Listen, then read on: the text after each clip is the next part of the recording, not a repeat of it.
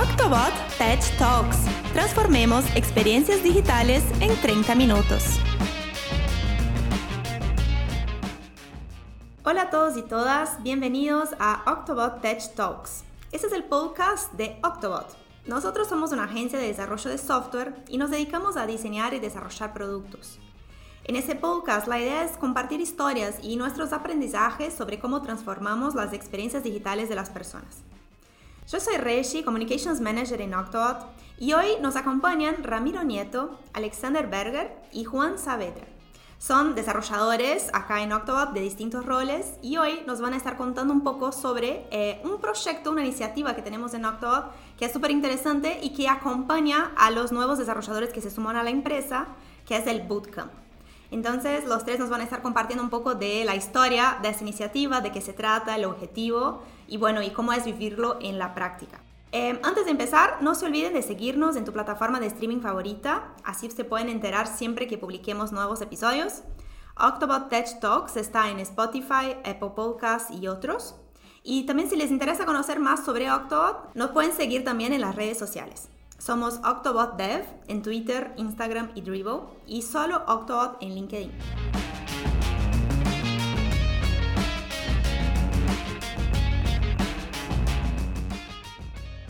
Tenemos distintos, distintas personas hoy acá con nosotros, algunos ya participaron de podcast, otros no, entonces vamos a conocerlos un poco más. Empecemos con las presentaciones. Bienvenidos chicos. Muchas gracias Reggie.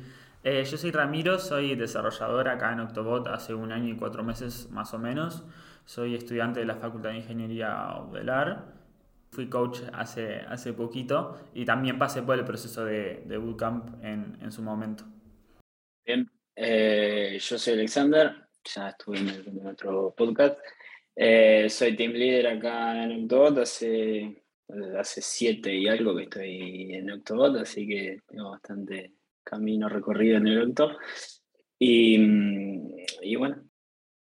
Soy Juan Saavedra, soy CTO y cofundador de October. Estoy hace bastante años. Nada, y agregaría que Alexander es el autor de la versión actual, que se vio en su presentación.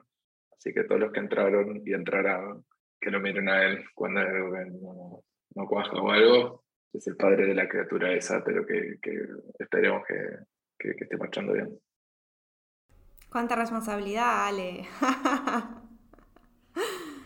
bueno, chicos, para arrancar, capaz que lo que podemos hacer es explicar un poco a, los que nos están escuchando de qué se trata el bootcamp y cuál es el objetivo que tiene, ¿no? ¿Por qué lo llevamos a cabo en Octobot? Y como una tercera puntita ahí en esa pregunta sería, ¿quiénes son las personas que participan de ese proceso?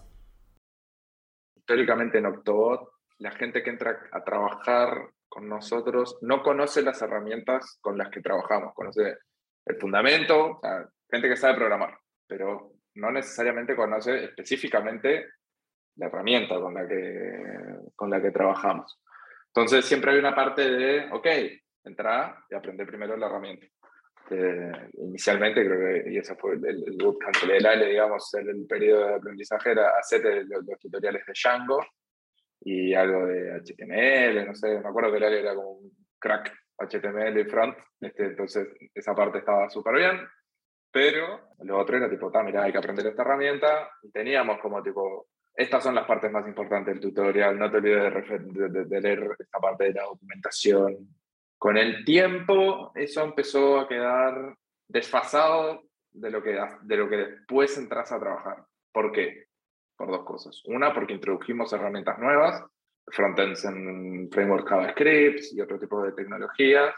Y dos, porque hay cosas que hacemos que no había de código, digamos, backend, llamémosle, que no estaban necesariamente ahí cubiertas y que este, era incompleto ahí surge, que, estuvo bueno porque fue algo que surgió del propio equipo, de la gente nueva que entró y pasaba un tiempo y decía, tenemos que mejorar el onboarding, que no está, tipo, quedamos muy desacoplados lo que termina pasando, entonces genera un poco de frustración porque te explicamos algo que después no lo aplicás y era rarísimo. Ahí surgió esa iniciativa que la lideró el Ale, el inicial para mí quedó súper bien de eh, y polenta respecto a lo que estaba antes, que cumplía varios propósitos. El primero era no solo enumerar la tecnología, sino que presentarla en un proyecto funcionando.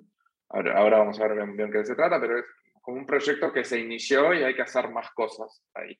Entonces ya da una pauta de tipo, bueno, cuáles son las tecnologías que se trabajan, cómo se trabajan en general. todos los proyectos son distintos, pero hay como una línea base, entonces se presenta eso. Toda la parte de tipo, bueno, cómo es una mente de desarrollo, qué es lo que te vas a estar enfrentando.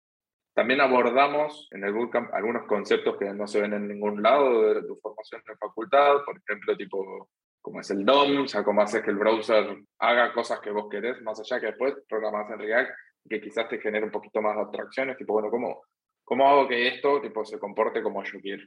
Después hay una parte metodológica, tipo, empezás a trabajar con user stories, tipo, cómo registro las horas, cómo hace el trabajo, cómo voy reportando progreso, cómo, cómo debería ser la comunicación con mi equipo, que es donde entra el coach, a la hora de entender progreso, cómo, cómo planteo las dudas, hay un montón de cosas. Lo que se busca hacer entonces es eh, exponer a esa persona a una simulación de tipo, estás trabajando en un proyecto sin la presión de, trabajar en un proyecto. Entonces, este, genera un fenómeno de aprendizaje más reactivo, si se quiere también, porque empezás a hacerte preguntas basadas en problemas específicos, que por lo menos en mi experiencia personal es algo mucho más nutritivo desde el punto de vista del aprendizaje. Y de, vuelta, dado que estás en un contexto sin una exigencia de tipo llevar un, delivery date o lo que sea, tenés tiempo, por ejemplo, para explorar, tipo, bueno, ¿por qué esto funciona así? Como, ¿por qué esto que acabo de hacer funcionó? ¿O por qué me acaban de responder esto el coach? O, tipo, voy a seguir leyendo la documentación que me pasó para, tipo, terminar de entender. Entonces, este, eso, eso que, que articula, digamos, es como un, un, buen disparador para ese proceso de aprendizaje, le da un buen marco y el objetivo, que después hay que ver si se cumple o no, pero el objetivo es que la gente, luego de esto, cuando se sume un proyecto, se encuentre en un ambiente mucho más familiar y logre colaborar de manera más aceitada.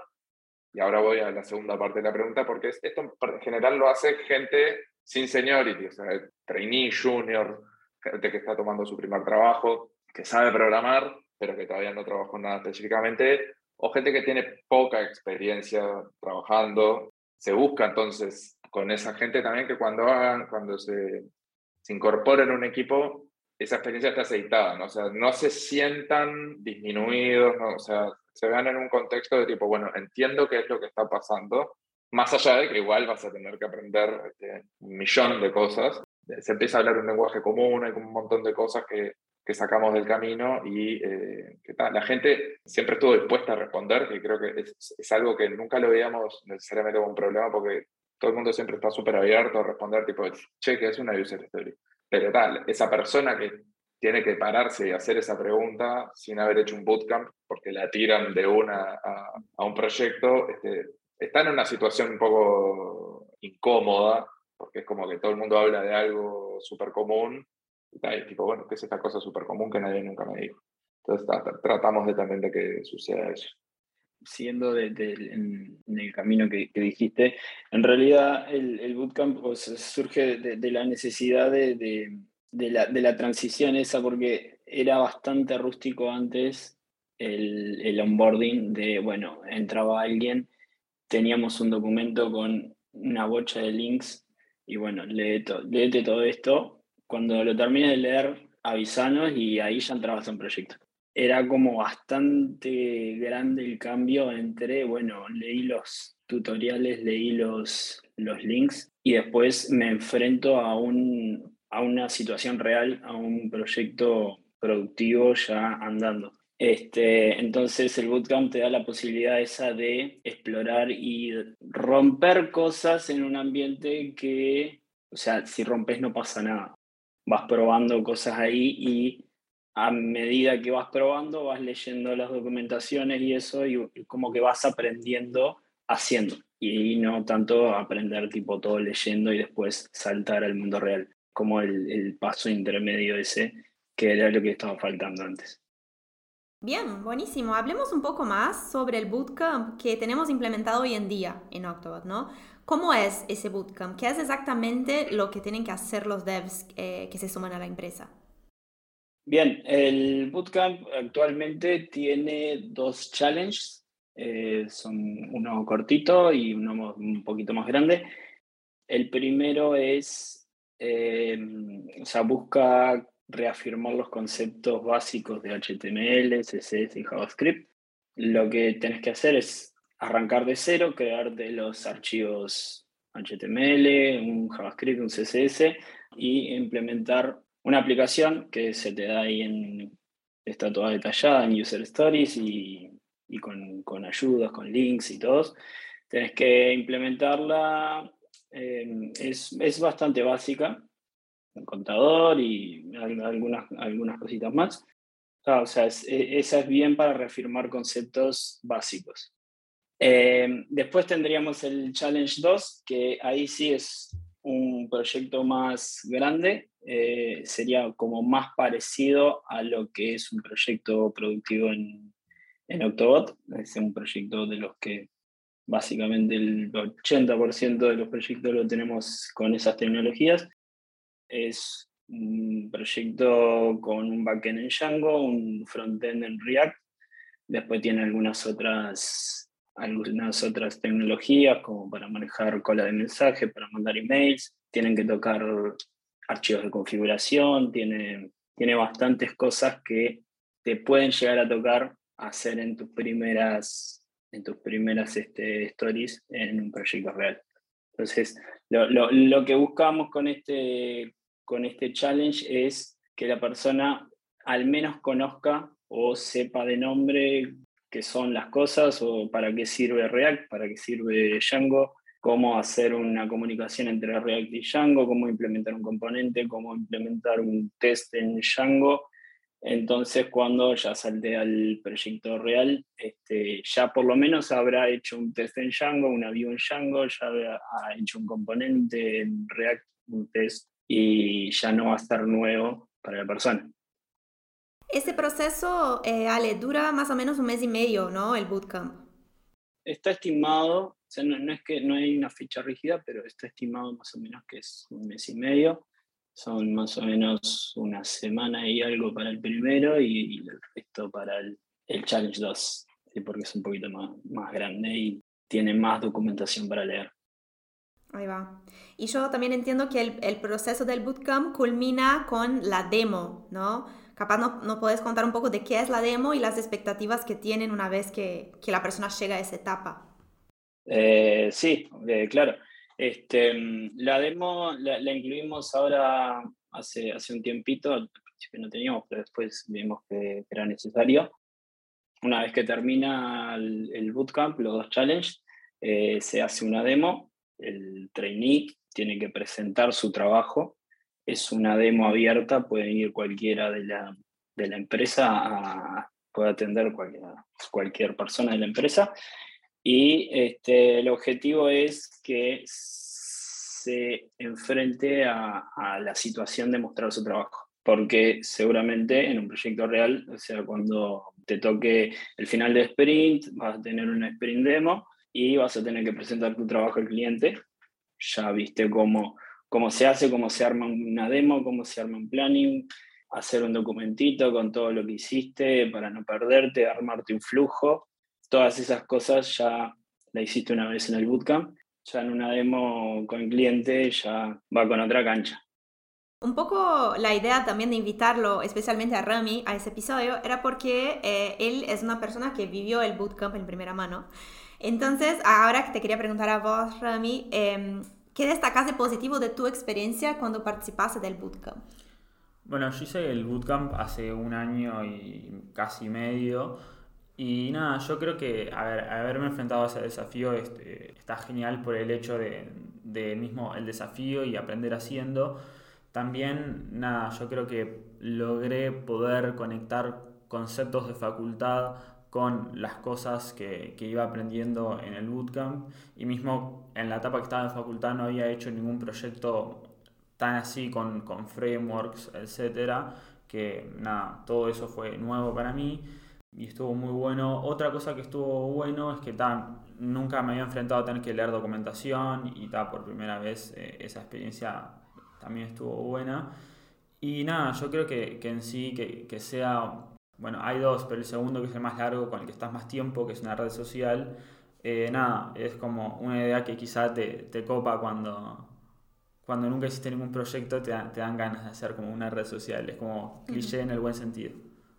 Y también quería preguntarte un poco tu impresión, Rami, sobre, claro, el bootcamp va, va, evolucionando siempre y quisiera saber en su momento qué cosas te parecían que tendríamos que mejorar en el bootcamp y también tu visión hoy en día como alguien que en realidad eh, acompañó esta evolución, incluso has sido coach, o sea, has ayudado a otros juniors a eh, ingresar a la empresa y pasar por el bootcamp. Entonces, ¿qué, ¿cómo ves esta, este avance del bootcamp?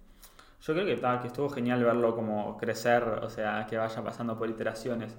Creo que en general como lo que tomo de concepto de que de como punto de más crecimiento es como que ahora siento que es un proceso como más integral o completo y no es meramente eh, técnico y tal, yo creo que se han implementado como ciertas cosas para que se haga esto.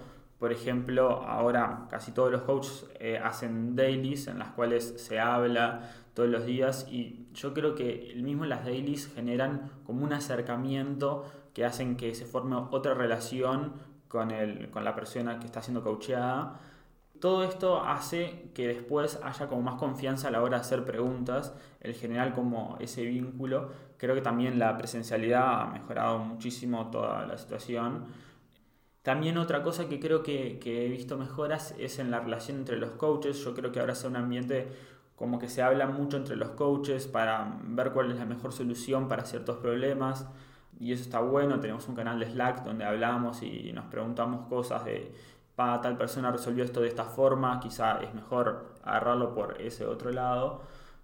Y otra cosa que creo que está genial es que, nada, se, se hizo un llamado y los que se eligieron como coach eran, bueno, gente que podía ser coach, digamos, tenía el señorito para eso, los conocimientos necesarios, pero también era gente que quería. Entonces, creo que haberlo hecho como voluntario, creo que es algo genial, porque también se nota en el ambiente de que todos tienen, todos los coaches tienen como muchas ganas de enseñar y también aprender a las distintas cosas de quizá la mejor forma de, de hacer algo o otra cosa.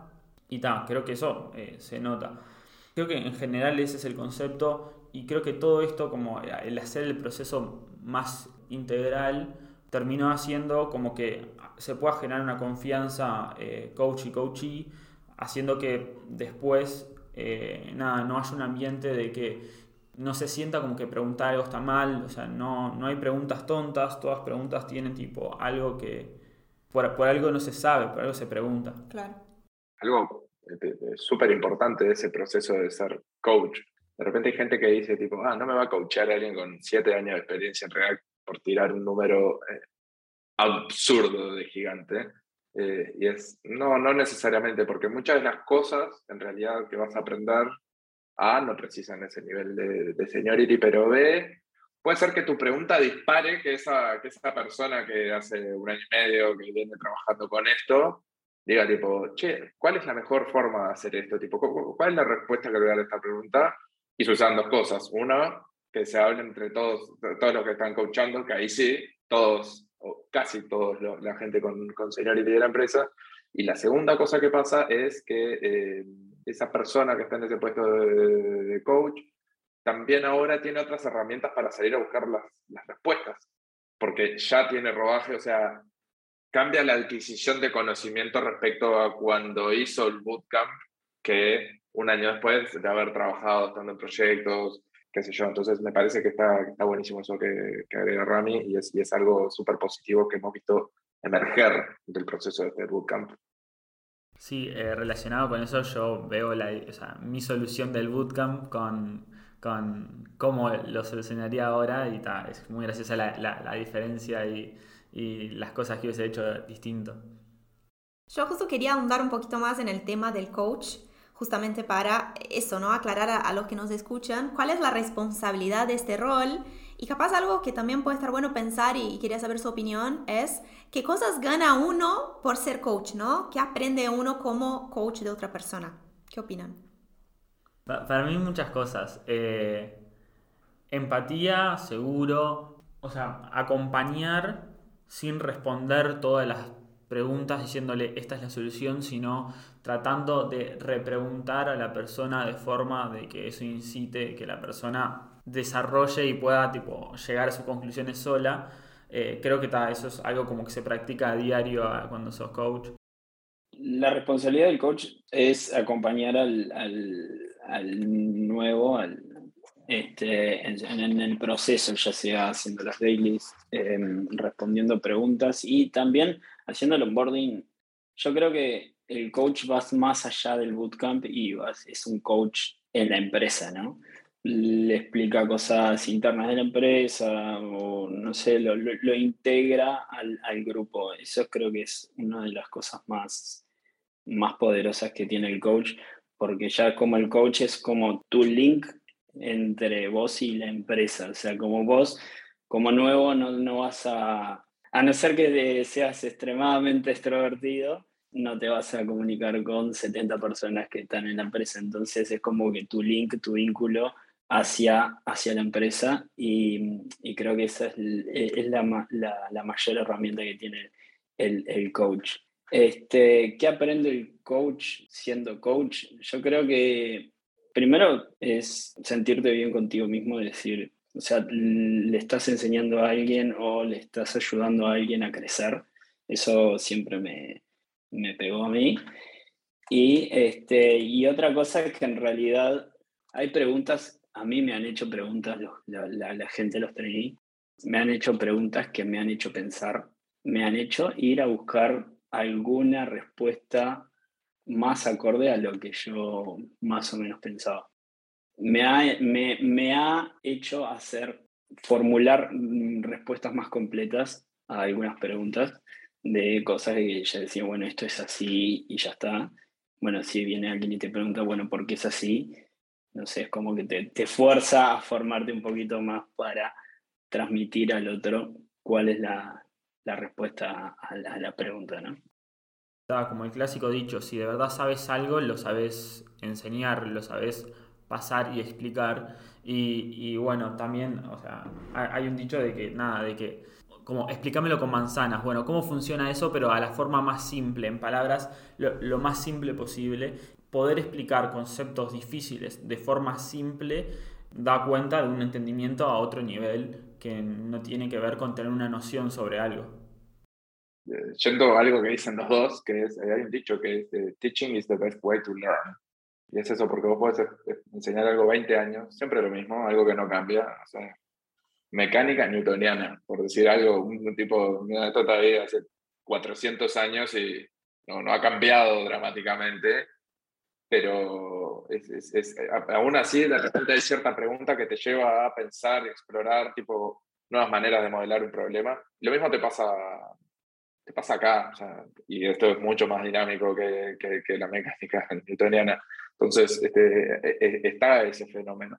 Y, y, lo otro que, por lo menos, llamémosle de más arriba de la empresa, en las responsabilidades del coach es lograr que esa persona que entra tenga una buena experiencia entrando a Octobot. Hay como un montón de esfuerzo en eso y antes no había nadie a cargo de decir, tipo, que tenga una buena experiencia, de aprender, de crecer, de, formarse, de, tipo, de responder preguntas. Era algo como que sucedía ad hoc y estaba bien, en otra escala, este, porque era tipo, ah, tenías una pregunta, preguntabas, básicamente toda la empresa podía escuchar la pregunta porque éramos así de pocos, y ahora eso no es tan así. Entonces, este, de repente queda un poco perdida la gente y, no tenía esa experiencia que, que, se buscaba que tuvieran, que es tipo, mirá, estás entrando en un lugar para crecer, para aprender, para desarrollarte. En el caso de, de, Junior estamos hablando, ¿no? Este, para todos, pero particularmente para ellos es como lo más importante que están buscando. Y si entras a un lugar en donde no sabes a quién hacerle preguntas, no sabes qué es lo que tenés que saber, qué es lo que no, este, y, aportarle un lado humano a eso es clave en cerrar esa experiencia en general ese fue uno de los feedback más positivos este, en el agregado y, es esa responsabilidad del coach que es como un intangible, o sea, la realidad es que nunca se ha dicho tipo a alguien, un coach, hola, mira, cuando entre fulano, fulana, vos vas a ser responsable de que pase espléndido. Es algo que surge naturalmente, pero tal, tener a alguien decir tipo, yo soy coach de esta persona, cambia las expectativas hacia los dos lados y eso en realidad eh, alinea y formaliza algo que se haga naturalmente, garantiza mejores resultados. Vayamos un poquito hacia atrás y capaz estaría bueno conocer un poco del proceso eh, que nos trajo al bootcamp que tenemos hoy en día, ¿no? Cómo fue idear y luego, bueno, construir ese bootcamp que tenemos. Si quieren contarnos eh, referencias, quiénes participaron, qué actividades hicieron para definir ese, ese proyecto. Básicamente un Acá me la máquina del tiempo. ¿eh? no. Em, bien, este, no, fue, o sea, cuando identificamos la necesidad esta de tener un bootcamp, este, nos juntamos y, ahí vemos más o menos qué son las cosas que queríamos incluir en el bootcamp. Qué elementos, qué conceptos, qué herramientas, todas esas cosas hicimos en una lista de manera de no, no, no hacerlo tan pesado para la gente que, que, este, que entra, ¿no? Entonces, por eso decidimos dividirlo en, en, dos, en dos desafíos. Este, el primer desafío, así ya como ya mencioné, es bastante básico y refuerza conceptos básicos. Entonces, o sea, nosotros queríamos que la persona tenga esa posibilidad de demostrar que tiene las, las, bases y los fundamentos de HTML, de JavaScript y a su vez reforzarlas con un, con un challenge.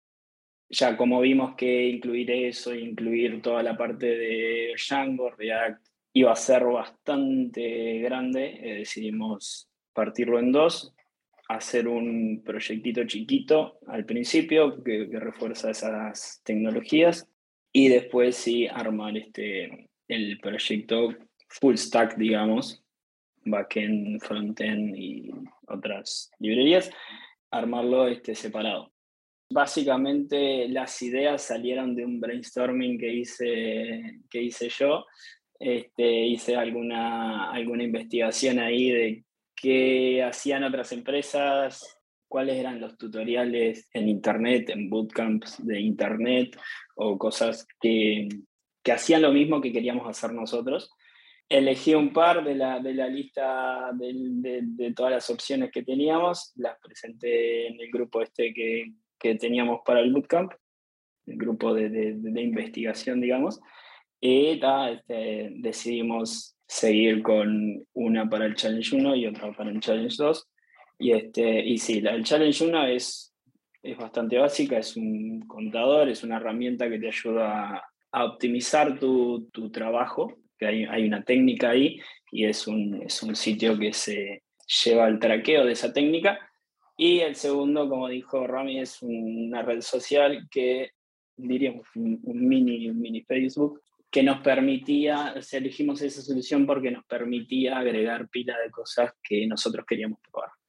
Por ejemplo, este, queríamos agregar un post, probar todo el flujo de, de frontend, armar la API REST, eh, comunicarte con el backend, responder, eso es una cosa que queríamos agregar. Em, queríamos también agregar rutas en, con React, este, navegar, hacer navegaciones entre páginas en React. La red social nos permitía hacer eso, permitía tener fotos, hacer layouts, hacer pila de cosas que nosotros queríamos probar y queríamos incluir en el, en el bootcamp y nos pareció la, la, mejor, la mejor idea para, para llevarlo a cabo. Estuvo bueno porque fue muy eh, lean una parte linda en el sentido de, construcción de productos. Fue muy linda una parte que era la de entender qué cosas no estaban funcionando bien. Eso, si vos agarrás y decías, tipo, la gente que entró en los últimos seis meses, ¿en dónde tuvo la mayor cantidad de preguntas después de haber leído y hecho tutoriales? Fue tipo, en esto, esto es, bueno, estos puntos no están cubiertos en la inducción que estamos haciendo ahora. Entonces, uno era metodología de trabajo, tipo, ah, ¿cómo es la metodología de trabajo? ¿Cómo es Scrum? O sea, más allá de leer o me lo contaron en facultad, tipo, pero alguna vez hiciste tipo un sprint? No, ok, bueno, hagamos uno de prueba porque la otra era los diseños. Es tipo, ¿cómo cuando aprendes, nadie te da un diseño de un producto digital que es tipo, no, mira, nos interesa respetar los márgenes acá y esto es importante. Y es súper razonable que alguien que viene del mundo del desarrollo diga, hola, este, es importante que este padding sea por decir algo, que parecían dos píxeles en vez de tres, porque me quedo de tres y más o menos está bien. Y no, no, más o menos no. Al menos estuvo un mes trabajando para que eso quede tipo así, lo trabajó con el cliente y tiene su razón de ser de cosas que están por fuera de tu disciplina racionalmente, que si querés las aprendemos y te contamos por dónde perseguirlas. Pero está que es importante adherirse a eso y tipo, bueno, ¿cómo es ese proceso de tipo de transferir eso? ¿Qué pasa cuando tipo generamos de tipo, ah, esto no tiene una respuesta, tipo, bueno, ¿cuáles son los principios que nos ponemos a la hora de buscar una respuesta? Tipo, ah, se trata en el usuario, o sea, pensar con empatía, parate ahí, tipo, este tipo que usaría la red social, ¿qué es lo que le interesa ver? La pregunta que vos acabas de hacer, tipo, ¿cómo es el principio de la solución? Entonces, este, hay cosas ahí que, que también se cubrieron así, que, que estuvieron que estuvieron súper bien. Este, bueno, y siguiendo ese proceso hay más cosas para hacer, a ver. Bueno, ahí, ahí hablaron un poco de cómo el bootcamp fue evolucionando con el tiempo. Me gustaría saber un poco más sobre lo que se viene, ¿no? O sea, eh, ¿qué otras cosas queremos seguir mejorando en el bootcamp? ¿Qué, no sé, qué, qué mejoras creen que se vienen para, para esa iniciativa? Por ejemplo, ahora el proceso de diseño cambió respecto a lo que era cuando hicimos el bootcamp. Entonces, las herramientas cambiaron, cambiaron varias cosas, hay que ayornar eso. La gente de diseño quiere que sus, que sus diseños se implementen bien, entonces están súper entusiasmados con la idea de, mejorar toda esa parte. Esa interfaz cambió y digo, bueno, hay que ayornarla. Falta la parte del deploy. Hoy en día, bueno, ya está completo, pero venimos hace un tiempo trabajando en costear todos nuestros proyectos en Kubernetes. Bueno, ¿por qué no estamos cubriendo esto en el bootcamp? Así todos tienen una experiencia similar, ya empiezan a tocar aspectos de eso, porque tiramos a que nuestros equipos tengan ownership del, de, de la operación de un producto y pasa otra cosa que es fuerte el impacto de ver algo publicado. Y además hay un montón de problemas que tenés que, que, está bueno aprender para llegar a ese paso, pero ahí hay como dos partes interesantes que se, que se van a cubrir. Nosotros después de la demo que tiene la persona que hace la demo, digo, que terminó el, bootcamp y hace la demo, em, le preguntamos qué le mejoraría o qué cosas le cambiaría al, bootcamp han salido pila de cosas interesantes ahí y hay muchas que, que vamos a incluir en, en, las próximas iteraciones del, del bootcamp. Este, por ejemplo, esa de, del deploy, ¿no? O sea, estuve un mes y medio haciendo este bootcamp, hice tremenda red social, bueno, quiero subirla o quiero que la gente la mire en internet, mire, yo hice esto ese, ese paso está, está faltando. Y claro, como decía Paco también, este, hacer un deploy te enfrenta a bastantes problemitas, no, sé si problemas, pero desafíos que alguna vez vas a, vas a, tener que atacar y qué mejor que hacerlo en un bootcamp y con la mano de, de, un coach. ¿no? Nada, o sea, las cosas que se vienen, bueno, el, el bootcamp si bien fue, fue evolucionando, tiene algunas cosas que, algunas buenas prácticas que eh, surgieron luego de que, de que introdujimos el bootcamp y estaría bueno empezar a incluirlas. Los próximos pasos serían este, actualizar a las nuevas prácticas y nuevas tecnologías y nuevas versiones de, las cosas que, que utilizamos.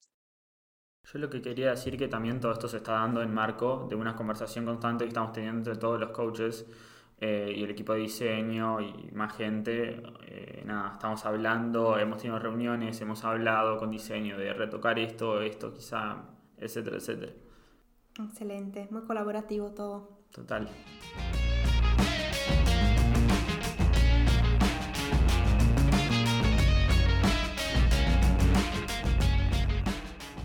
Bueno, perfecto. Chicos, eh, muchísimas gracias por su participación. La conversación estuvo excelente, así que gracias por sumarse al podcast. Muchísimas gracias por la invitación. Muchas gracias, Reggie, por, la invitación y este, está buenísima la, la, instancia para que conozcan un poco más cómo es el onboarding acá en Octobot y que mucha más gente se anime a postularse. Este, gracias a todos, gracias Reggie, este, y muchas gracias especialmente eh, a Alexander, que verdaderamente siempre se, se, preocupó por esto y ha sido súper instrumental en que salga bien, que se mantenga actualizado y en que todos los que vienen tengan la mejor experiencia posible. Así que nada, gracias Ale.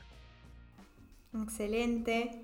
Bueno, y muchas gracias también a vos que te sumaste a escuchar un nuevo episodio de Octobot Tech Talks. Esperamos que te haya gustado. Eh, no dejes de seguirnos y compartir ese episodio con todas las personas que se interesan por el desarrollo de software y la formación de desarrolladores. Nos vemos en dos semanas. Chao.